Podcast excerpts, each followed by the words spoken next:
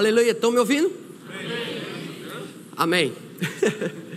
Boa noite, gente. Graça e paz. Tudo bem com vocês?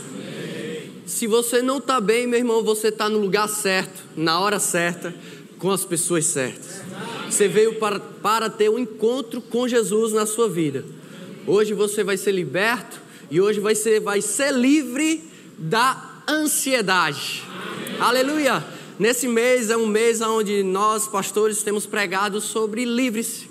Então tem vários temas: livre-se do medo, livre-se do sistema desse mundo, livre-se da avareza. E hoje à noite coube o tema a ser livre-se da ansiedade. Amém? Eu queria que a mídia colocasse já o slide aí. Eu queria falar para você a importância de nós estarmos falando sobre isso. Eu, eu pesquisei um pouco a respeito da, de reportagem sobre aquilo que fala sobre ansiedade.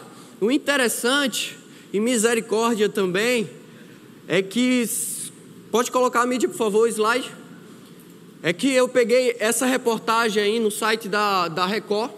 Essa reportagem saiu no ano passado, em setembro do ano passado. E aqui ele diz: pode colocar, pode deixar.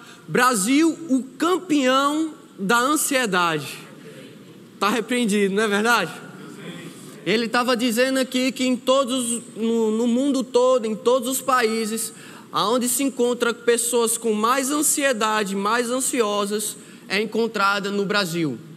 Em um estudo realizado em 2019, a Organização Mundial da, da Saúde, a OMS, apontou que o Brasil possui, se comparado a todos os outros países do mundo, o maior número de pessoas ansiosas. São 18,6 milhões de brasileiros que sofrem com algum tipo de transtorno de ansiedade. Gente, eu não quero trazer aqui um estudo sobre ansiedade eu não quero destrinchar o que é ansiedade, mas eu vou falar alguns aspectos, porque até o tema então é livrar-se disso. O nosso foco não está na ansiedade, o nosso foco está no Senhor. Amém? A Bíblia fala que nós devemos meditar na palavra dia e noite. Por que meditar na palavra dia e noite? Para que aquilo que entre no seu pensamento seja a palavra de Deus. Amém? Amém? Então, quando as pessoas estão lá fora passam o dia todo vendo jornal, trabalhando mesmo, você trabalha o dia todo, você chega em casa, você liga o jornal, você vai assistir alguma série, ou você liga o WhatsApp, vai ver algumas notícias que estão passando com seus amigos, com seus familiares, e aí você se enche, começa a se encher dessas coisas. Rapaz, você não se enche de Deus, e aí quando chega alguma situação na sua vida, você não tem firmamento, você não tem uma base, você não tem um fundamento para sustentar aquilo que está na sua vida. É por isso que a Bíblia fala para nós meditarmos na palavra dia e noite. Para quê? Para que o nosso foco seja a palavra do Senhor, seja Jesus em nossas vidas. E aí, quando a gente tira o foco daquilo que está acontecendo, das circunstâncias, de tudo aquilo que estamos passando, e nós passamos a olhar para Jesus, isso aqui começa a virar coisas não mais que te puxam para baixo que te levam para um, um, momento de ansiedade, que te levam até mesmo para um pecado. Entende? Então, quando você está focado em Jesus, quando você tem a sua confiança em Deus, aquilo que vier na sua vida, rapaz, isso aqui não vai ter força para te derrubar. Por quê? Porque você tem um fundamento dentro de você. Queria que a mídia colocasse, por favor, Mateus 7, no verso 24. Mateus 7, verso 24. Olha o, olha o que ele diz: Todo aquele, pois, que ouve estas minhas palavras e as pratica, será comparado a um homem prudente que edificou a sua casa sobre a rocha. Ele diz aqui, ó, sobre um homem que ouve estas palavras, ou seja, ouve a palavra do Senhor e o que? E as. Meu irmão, não é só escutar não é somente ouvir a palavra de Deus, mas existe algo que eu e você devemos fazer. E o que é isso? É praticar aquilo que nós estamos ouvindo. Amém? E aí ele compara com isso, rapaz, toda vez que a gente está ouvindo a palavra de Deus, toda vez que nós estamos se edificando da palavra de Deus, nós somos comparados a um homem prudente que edificou a sua casa sobre a rocha. Verso 25. E olha o que acontece: caiu a chuva, transbordaram os rios, sopraram os ventos e deram com ímpeto contra aquela casa que não caiu, porque fora edificada sobre a rocha. Meu irmão, quando eu e você temos uma vida de devocional, uma vida no altar com o Senhor, uma vida onde temos a palavra de Deus sendo renovado o nosso pensamento, nosso pensamento sendo renovado e praticando aquilo que nós estamos escutando, aquilo que nós estamos aprendendo, nós não vamos ser abalados. Meu irmão, pode vir o que vier, pode vir o transtorno que for, pode vir aquilo que for contra as nossas vidas, a circunstância que for, pode ser o quadro que for que o diabo está pintando contra a minha vida e contra a sua vida, não vai surtir efeito, Amém. porque nós temos um firme fundamento que não se abala. Amém. Aleluia! Em 2 Samuel no capítulo 22, 2 Samuel, capítulo 22. Aleluia.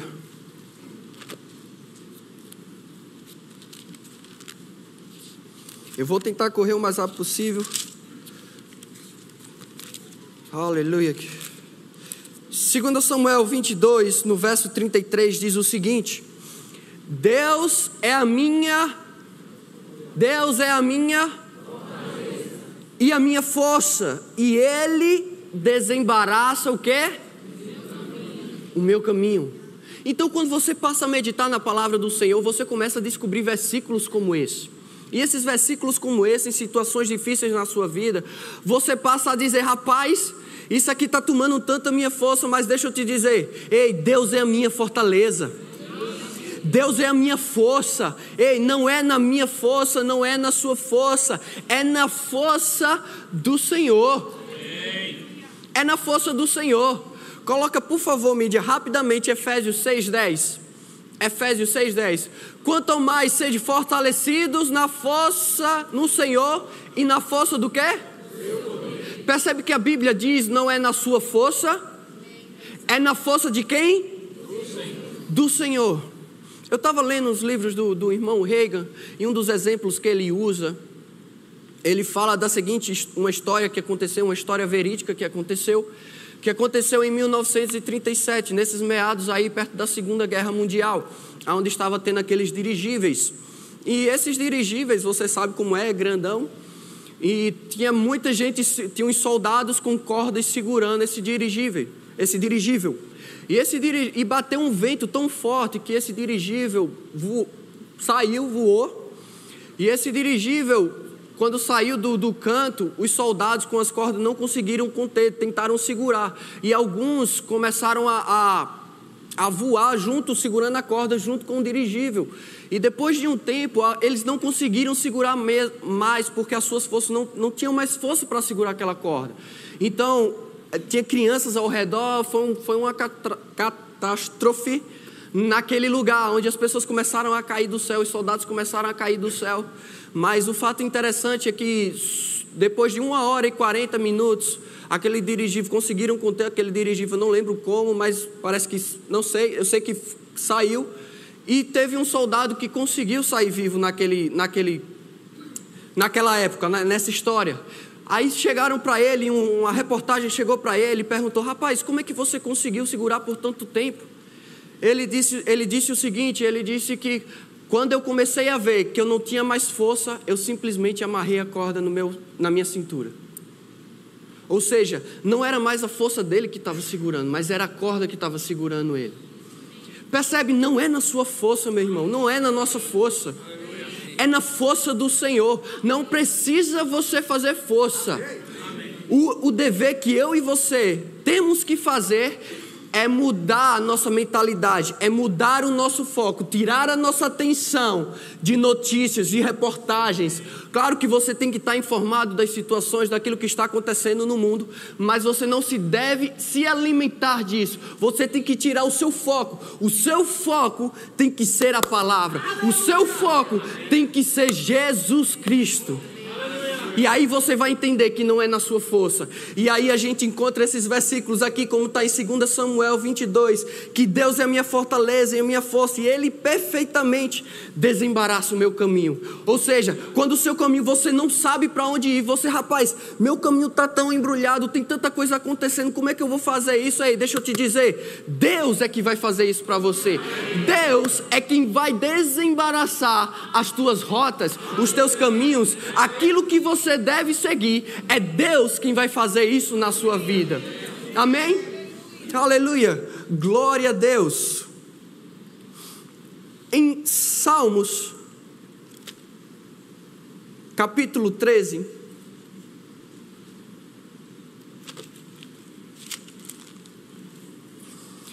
É sempre bom na verdade, é bom você trazer sempre a sua Bíblia e você sempre acompanhar os versículos bíblicos. Aleluia.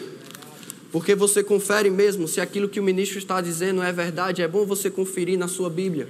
Amém? Você tem que conferir aquilo que está sendo dito. Nós não devemos falar frases ao léu, mas nós devemos falar a palavra. Entende? Nós não falamos frases que a gente meditou do nada, que a gente estava meditando no zen, com pensamentos vazios. Mas as frases que são ditas aqui são frases que são meditadas nisso aqui, nessa palavra, que é viva e que é eficaz. Amém. Aleluia. Em, Salmos, no capítulo 13, no verso. No verso 1, aqui é, é, é Davi falando com o Senhor, cantando ao Senhor. O interessante é que aqui, quando Davi estava falando com o Senhor, ele estava passando por um, uma situação de ansiedade na sua vida. Existem alguns níveis de ansiedade, um dos níveis mais profundos de ansiedade pode levar a uma tristeza, a um medo profundo, levando até a uma depressão mesmo na vida de pessoas. E isso aqui estava acontecendo com Davi. Ele tanto é que ele diz assim: Até quando, Senhor, esquecer-te-ás de mim para sempre? Até quando ocultarás de mim o rosto? No verso 2 ele diz o seguinte: Até quando estarei eu relutando dentro de minha alma, com tristeza no coração cada dia? Até quando se erguerá contra mim o meu inimigo? Ou seja, Davi aqui ele estava numa tristeza profunda, ele estava numa tristeza profunda, ou seja, ele estava passando por uma situação de ansiedade na sua vida. Mas o interessante é que ele não para por aqui. Ele entende que não é na força dele. Ele entende que ele precisa tirar o foco da vida dele e colocar o seu foco no Senhor. E aí ele fala aqui no verso 5, se você pular para o verso 5, ele diz: No tocante a mim, confio na tua graça. Regozije-se o meu coração na tua salvação. Cantarei ao Senhor, porquanto me tem feito muito bem. Aleluia. Ou seja, meu irmão, quando tiver numa situação difícil, quando você estiver passando por algumas circunstâncias, rapaz, surgindo tanta coisa, tanta dificuldade surgindo na sua vida, seja ansiedade, seja aquilo que for, você tira a sua atenção disso e coloca a sua atenção no Senhor. Porque é o Senhor quem vai resolver para você. Aleluia. Aleluia. Eu quero que a mídia passe o próximo Slide, por favor. Existe uma diferença, eu quero colocar aqui para vocês a diferença entre fé e ansiedade. Fé é quando você tem um futuro desejado, desejado e que você acredita que esse futuro desejado vai acontecer. Segura aí. Ansiedade, tem muita gente que tem ansiedade pelo aquilo que vai acontecer no futuro ainda. As coisas ainda não aconteceram, mas você ainda está naquele sistema, rapaz. Será que isso vai acontecer mesmo? Será que minha viagem vai dar certo? Será que eu vou perder o avião? Será que vai ter trânsito? Será que vai acontecer isso? Será que vai acontecer? Então a pessoa começa a ter uma ansiedade por aquilo que ainda não aconteceu. E coloca aí, por favor, o slide. Mas a fé, ela diz o seguinte: ela diz, ó, é quando você tem um futuro desejado e que você acredita que esse futuro desejado vai acontecer. Ou seja, você sabe aquilo que o seu futuro, o seu futuro vai acontecer. Você sabe naquilo que você que me perdi. No seu futuro você sabe o que vai acontecer. A fé ela diz, rapaz, coloca o versículo, por favor. Hebreus 11:1 ela diz: "Ora, a fé é a certeza das coisas que se Ou seja, a ansiedade ela está esperando algo que ainda não aconteceu, algo no futuro que você não deseja. Mas a fé é um futuro que você deseja, que é aquilo que você acredita. Rapaz, é um bom salário? É uma viagem que você quer? É um intercâmbio? É uma boa escola para os seus filhos? Rapaz, é você crer no futuro, dizendo: é agora. A, deixa aí, por favor, mídia a convicção de fatos que se não veem. Ou seja, você não está vendo aquilo que vai acontecer no futuro, mas você acredita que aquilo que vai acontecer é a verdade. Que vai tudo bem. Que tudo vai dar certo. Que tudo vai prosperar. Que seus caminhos, que a sua trilha, que a sua jornada, que a sua jornada vai ser uma jornada de sucesso. Vai ser uma jornada bem sucedida. Coloca o próximo slide, por favor. A ansiedade é o contrário da fé. A ansiedade é um futuro não desejado. E mesmo assim, tenha certeza, não é ter, é tenha certeza e a convicção que esse futuro não desejado vai acontecer. Ou seja, é algo de bom no futuro que vai acontecer. Isso é o que a ansiedade está trazendo. Ou seja, rapaz, se nós vivemos em fé, nós não vivemos em ansiedade. Se nós vivemos em fé, nós vivemos na palavra de Deus. Porque a Bíblia fala que eu criei, por isso falei. E quem vive em fé não vive pelas circunstâncias, não vive pelaquilo que você está sentindo, não vive pelaquilo que você está vendo. Pode estar o um mundo de cabeça para baixo, pode estar um mundo contrário a você, mas a palavra é a verdade para mim e para você. A verdade é quem nos liberta, a verdade é quem nos mantém de pé. Aleluia! Coloca o próximo slide, por favor. Então, outra maneira da ansiedade também é tem muita gente que tem ansiedade com as coisas do passado. Com as coisas que você fez no passado. Ou seja, por exemplo, rapaz, você fez tanta coisa no passado, tanta coisa errada, e aí você se converte. E aí isso fica remoendo dentro de você, rapaz, eu fiz tanta coisa, cara, como é que eu posso ter feito isso? Como é que eu posso andar isso? Mas eu quero que a mídia possa dar um clique aí, por favor, mídia. Filipenses 3, 13 diz o seguinte: Irmãos, quanto a mim, não julgo havê-lo alcançado. Mas uma coisa faço, esquecendo-me das coisas que para trás ficam e avançando para as que diante de mim, de mim estão Prossigo para o alvo, para o prêmio da soberana vocação de Deus em Cristo Jesus. Meu irmão, aquilo que você fez no passado ficou no passado. Não se preocupa com o passado. O teu negócio é o presente, é o hoje, é o agora. E o amanhã pertence ao Senhor. Não pertence a você, pertence ao Senhor. O amanhã pertence ao Senhor e o hoje é o seu. O hoje é a sua fé, é o agora, é hoje. Aleluia. O próximo, por favor.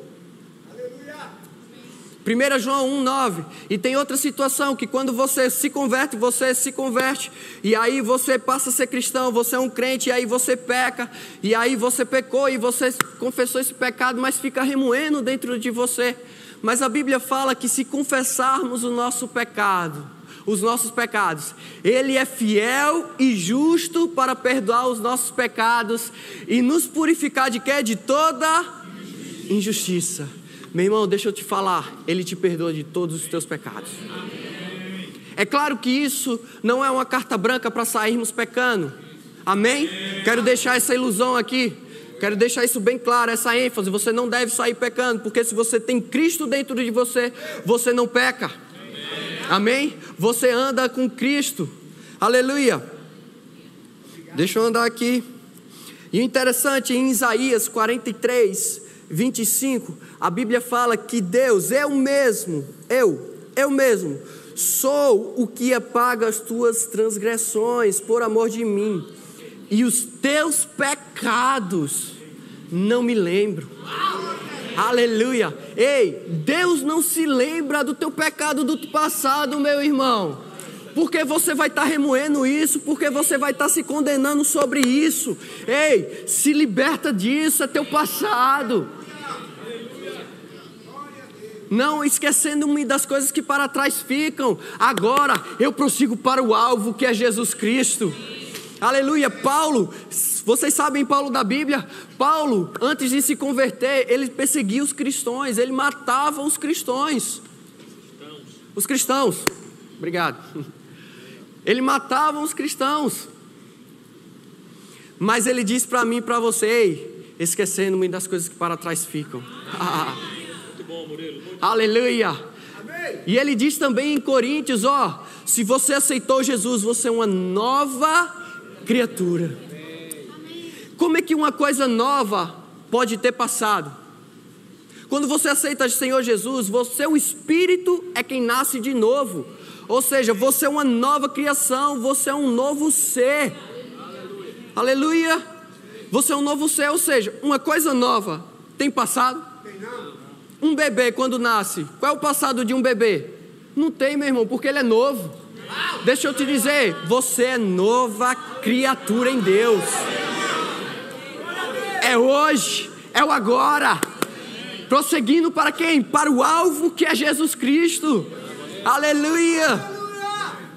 Deixa eu dar continuidade aqui logo. Próximo slide, por favor. E como eu disse antes, existe outro nível também de ansiedade, além do passado, é ansiedade com as coisas futuras. Aleluia. Ansiedade com as coisas futuras. Hum, não, agora não. Mateus 6, 25. Abra sua Bíblia lá em Mateus 6, 25. Aleluia.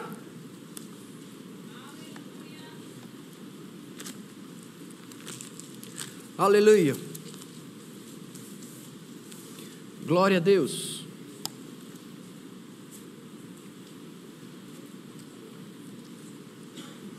Em Mateus 6, no verso 25, isso aqui é Jesus trazendo ensinando ao povo. Olha os ensinamentos de Jesus para mim e para você. Isso aqui é Jesus falando.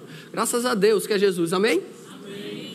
Por isso vos digo: não andeis ansiosos. Vamos fazer uma pausa aqui.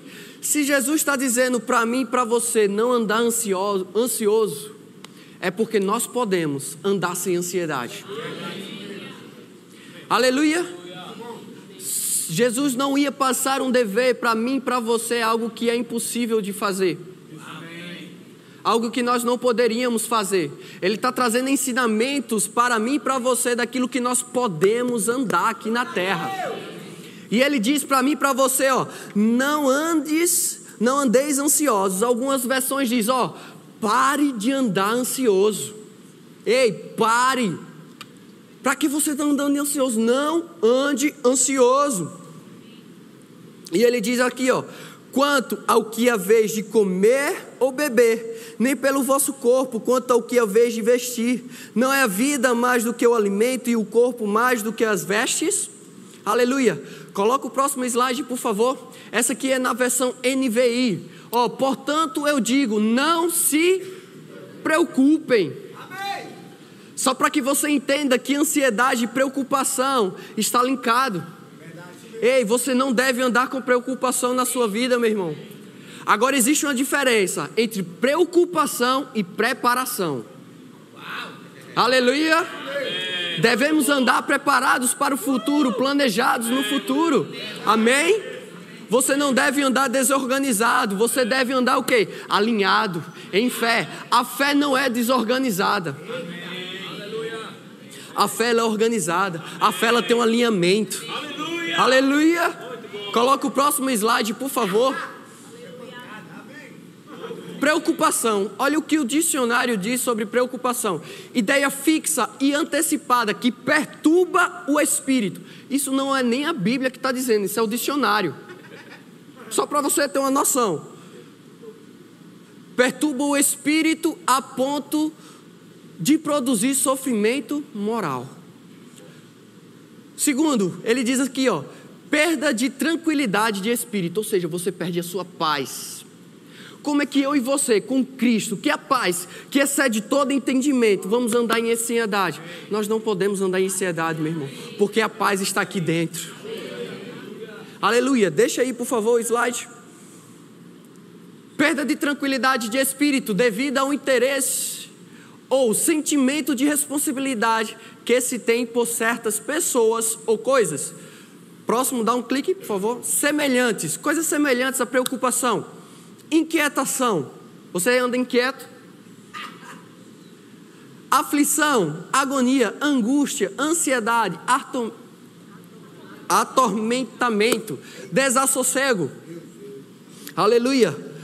Glória a Deus, mas vamos voltar para a palavra, amém?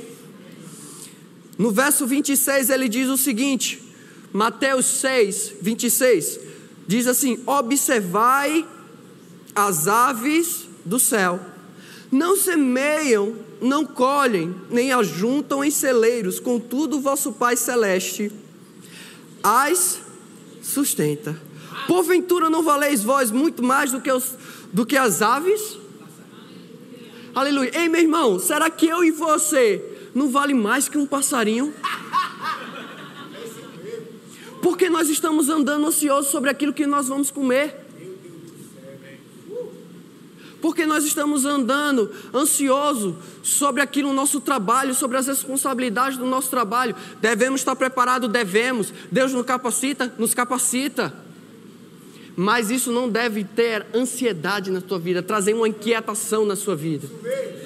Por que às vezes isso traz uma inquietação na tua vida? Porque se você não fazer aquela responsabilidade, você pode perder o emprego. E aí a perca do seu emprego pode gerar uma causa na sua família, que aí vai trazer uma desestruturação, trazendo uma falta de alimento. Ou seja, percebe que Deus ele está falando sobre isso aqui também?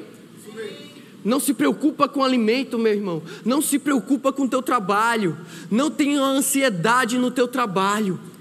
Ei, não anda ansioso. Quando você começar a andar ansioso, quando começar a trazer uma inquietação para ti, começa a focar na palavra, começa a olhar as aves do céu, dizendo: Ei, se Deus sustenta as aves do céu, Deus vai me sustentar.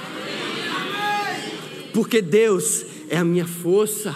Deus é a minha fortaleza. Deus desembaraça o meu caminho.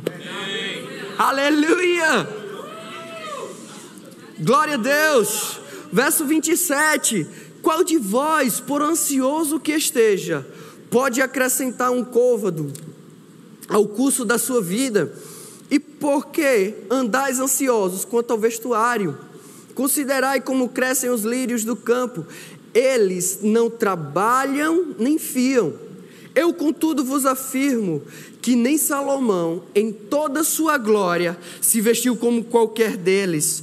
Ora, se Deus veste assim a erva do campo, que hoje existe, e amanhã é lançada no forno, quanto mais vós, outros homens, de pequena fé. Ei, se Deus traz vestes aos lírios, às flores, que hoje mesmo, que amanhã elas morrem e são lançadas no forno, no fogo, quanto mais eu e você, meu irmão, porque nós estamos se preocupando com aquilo que nós vamos vestir, com as nossas vestimentas. Isso não deve ser a nossa preocupação, isso não deve trazer ansiedade para a nossa vida.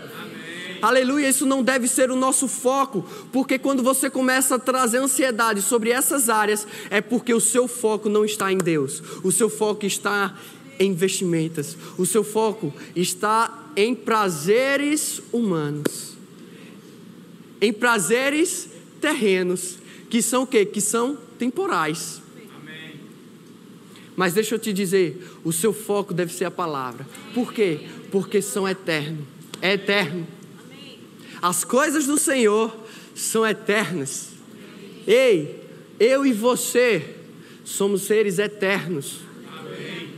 Aleluia. Ei, será que eu e você não vale mais que um passarinho, não vale mais que uma planta?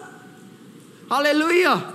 Ei, não se preocupa com o teu alimento. Deus é quem vai te suprir. Deus é quem vai trazer alimento. Rapaz, se você está vendo a sua estande vazia, se a tua estande não tem alimento, começa a focar aqui, ó.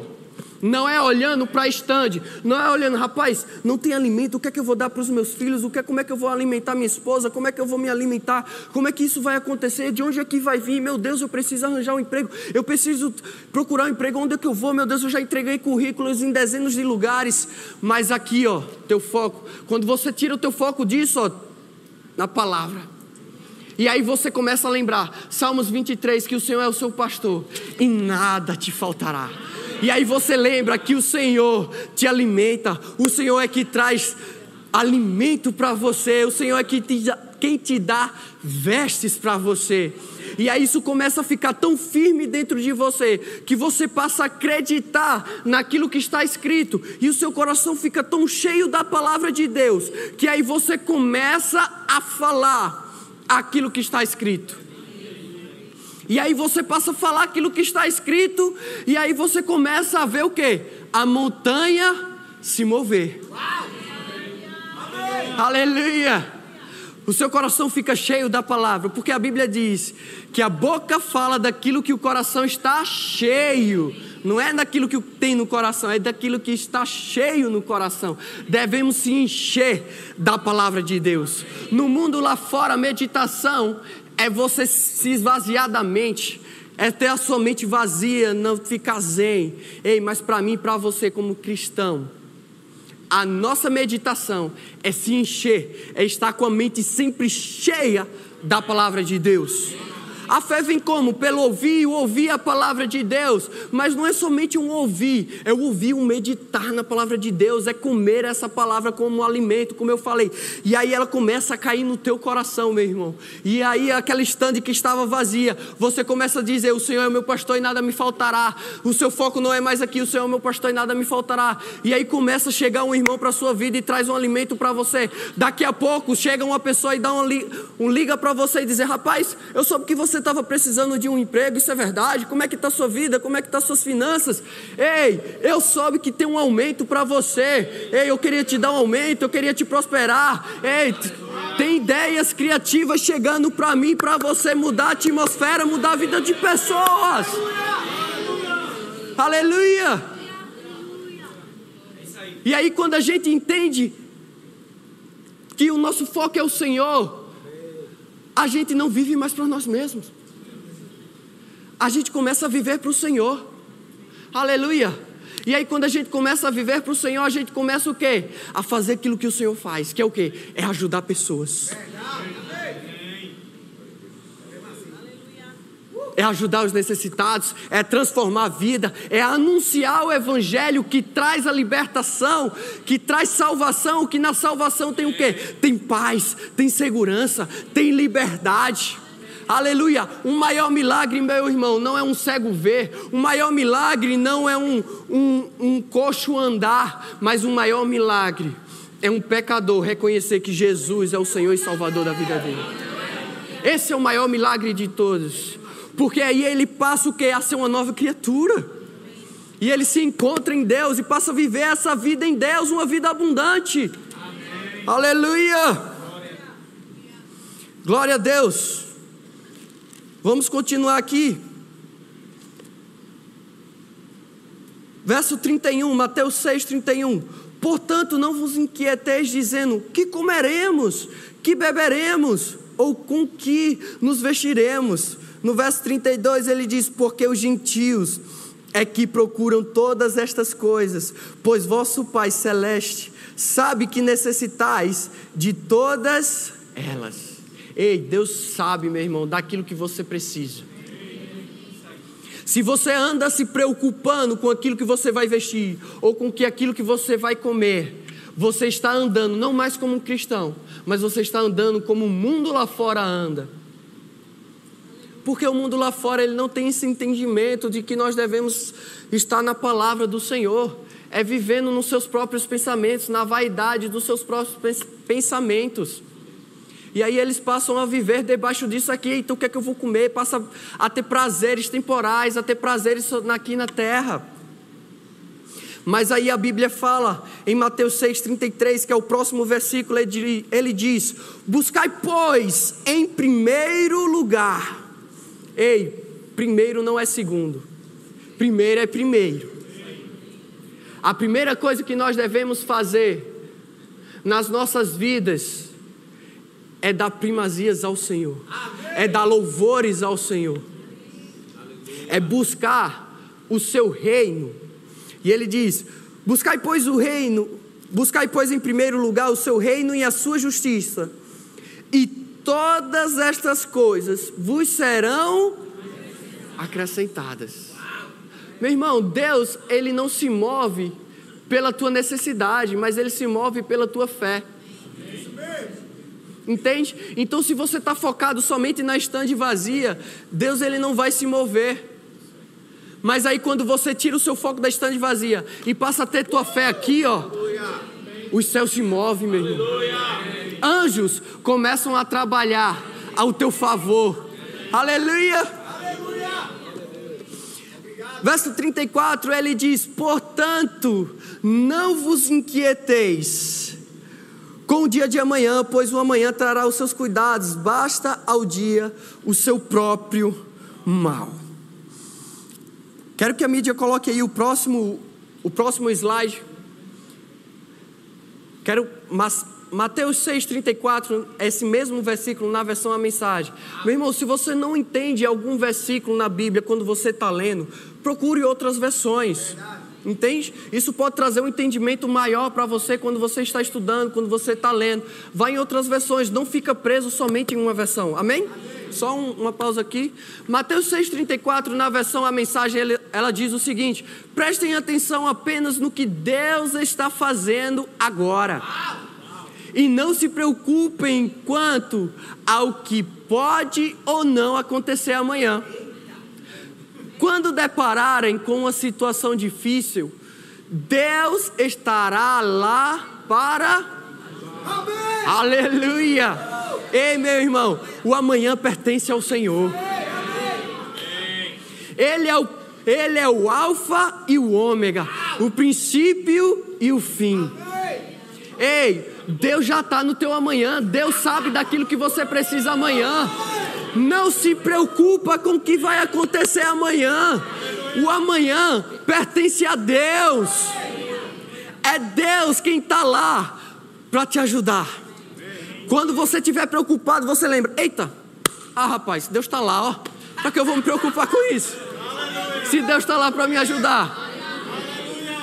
Meu irmão, eu sei que às vezes você gosta de contar com seu amigo, com seu irmão, com seu cônjuge mas não tem pessoa melhor para contar com Deus. Não tem pessoa melhor para te ajudar do que Deus. Aleluia! Glória a Deus! Eu já estou finalizando aqui. Aleluia! Filipenses, vou dar um. Filipenses 4, 6 diz o seguinte.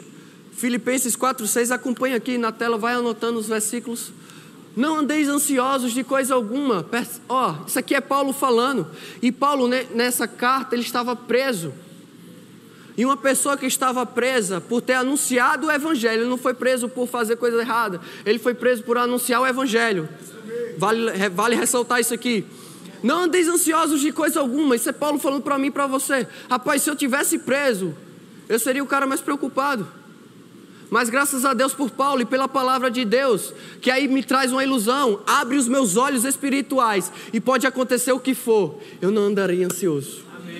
Não andais ansiosos de coisa alguma, em tudo, porém, sejam conhecidas diante de Deus as vossas petições pela oração e pela súplica com quê? Meu irmão, ações de graças é uma chave para você sair da ansiedade. Ações de graças, ela reconhece quem é a tua fonte, quem é que te supre. Rapaz, quando você rende graças ao Senhor pelo teu alimento, é você reconhecendo, é Deus quem está suprindo essa casa. É Deus quem está trazendo alimento para mim. Não é a minha força, não é no meu entendimento, mas é Deus quem está me capacitando para tudo aquilo que eu devo fazer aqui na terra. Aleluia! No próximo, próximo versículo. Glória a Deus. Filipenses 4:7 ele diz: Olha o que acontece quando você vive uma vida de gratidão e não anda ansioso, e a paz de Deus, que excede todo entendimento, guardará o vosso coração e a vossa mente em Cristo Jesus. Amém. Aleluia! Ou seja, é uma paz que o mundo lá fora não sabe explicar, meu irmão, mas eu e você sabemos. É uma paz que em meio à guerra, que em meio à tribulação, Pode estar tá dando o caos que for, eu e você temos paz. Aleluia. E a nossa mente está bem. A nossa mente está tranquila. Aleluia. Por quê? Porque nós vivemos em gratidão. Nós temos o foco na palavra do Senhor. Nós não andamos ansiosos. Aleluia. Em 1 Pedro 5. Aleluia. 1 Pedro, capítulo 5.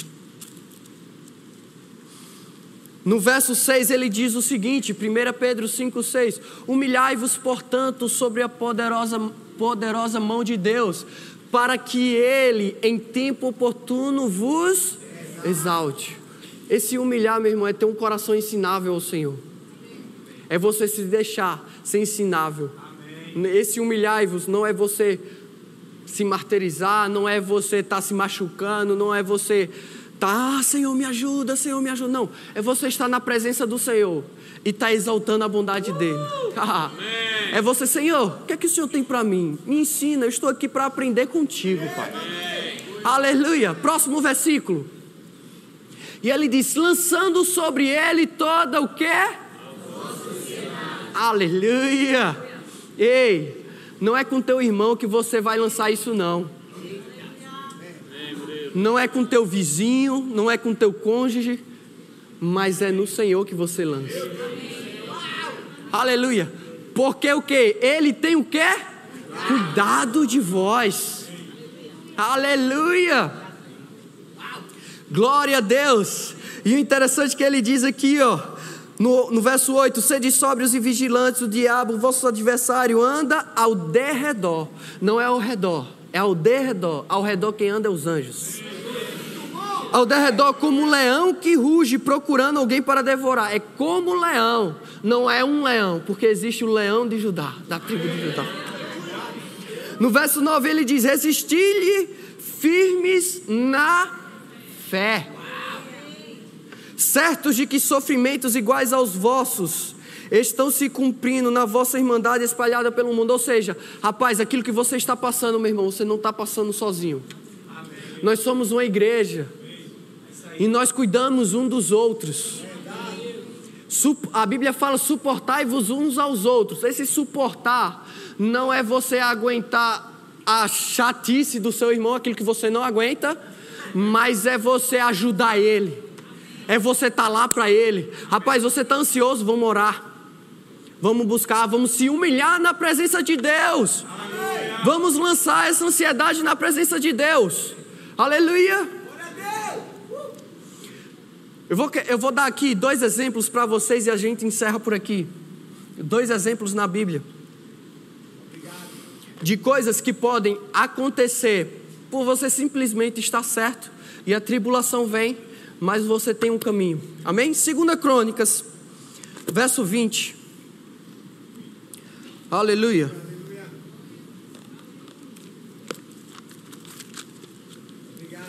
Capítulo 20, perdão. Segunda Crônicas, capítulo 20.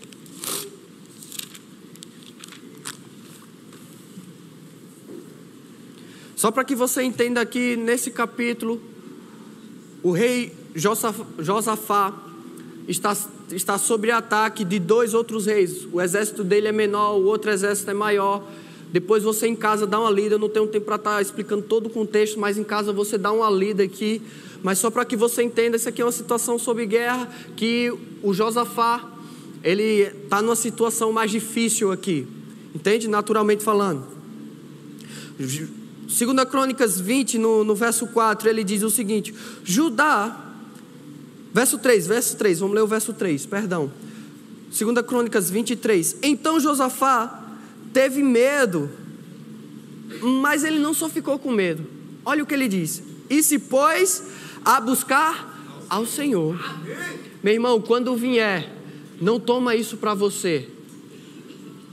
Mas quando vier, a sua busca tem que ser o que? O Senhor. E se pôs a buscar o Senhor e apregoou o jejum em todo o Judá. Ou seja, ei, a gente está em guerra aqui, a situação está difícil, mas vamos buscar o Senhor. Todo mundo buscando o Senhor. Ele botou todo mundo para buscar o Senhor.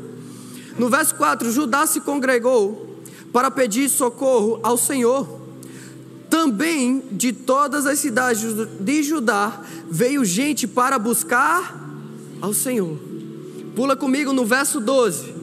Olha o que diz: Ah, nosso Deus, acaso não executarás tu o teu julgamento contra eles? Porque em nós não há força para resistirmos essa grande multidão que vem contra nós, e não sabemos nós o que fazer. Olha, essa grande multidão, toda uma situação difícil, nós estamos com medo, Senhor. O que é que nós devemos fazer? Como é que nós vamos superar isso? Ele diz: porém, os nossos olhos estão postos em Ti. Percebe que ele estava numa situação e ele pegou essa situação e foi o que? Buscar ao Senhor. Ele não pegou essa situação aí, o que é que vamos fazer? Eita, a gente está tudo com medo, como é que a gente. Não, não, não. Tá difícil? Tá. Vamos para o Senhor. Ele tem a solução. Tá difícil? Beleza, mas meus olhos não estão aqui. Meus olhos estão postos em Ti, Senhor. Aleluia!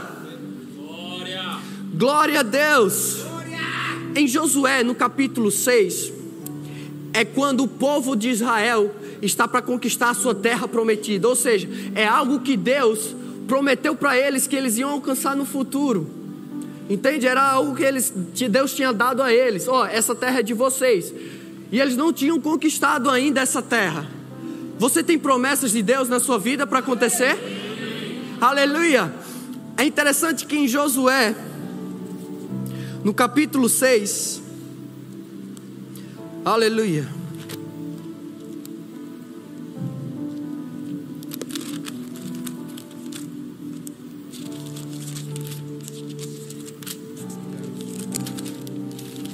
Glória a Deus. No Josué, capítulo 6, no verso 1. Ora, Jericó estava rigorosamente fechada por causa dos filhos de Israel ninguém saía nem entrava. No verso 2: Então disse o Senhor a Josué: Olha, entreguei na tua mão Jericó, o seu rei e os seus valentes. Ei, aquilo que Deus tem para você já é seu. Percebe que ele diz aqui, ó, Jericó estava rigorosamente fechada, Israel não estava dentro de Jericó. E aí Deus chega para Josué e fala: Ó, já te entreguei essa cidade.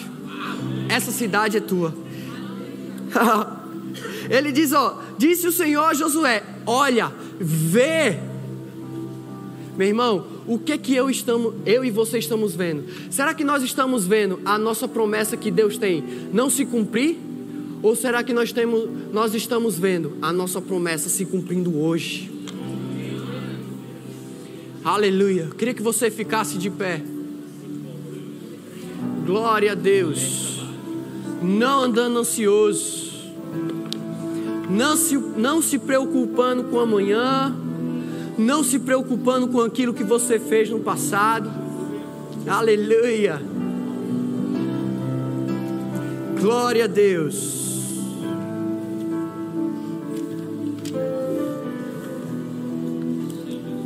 Salmos 27.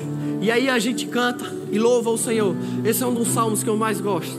Salmos 27. O Senhor é a minha luz e a minha salvação. De quem terei medo? O Senhor é a minha fortaleza da minha vida. A quem temerei? Aleluia! Olha só, verso 2, coloca o verso 2. Olha só, quando malfeitores me sobrevêm para me destruir, meus opressores e inimigos, eles é que tropeçam e caem. Verso 3: Ainda que um exército se acampe contra mim, não se atemorizará o meu coração. E se estourar contra mim a guerra, ainda assim terei confiança no Senhor. Aleluia! Ei, meu irmão, vamos exaltar ao Senhor, porque os meus olhos estão postos em Ti e não nas circunstâncias. Você pode louvar ao Senhor, rendendo graças ao Senhor.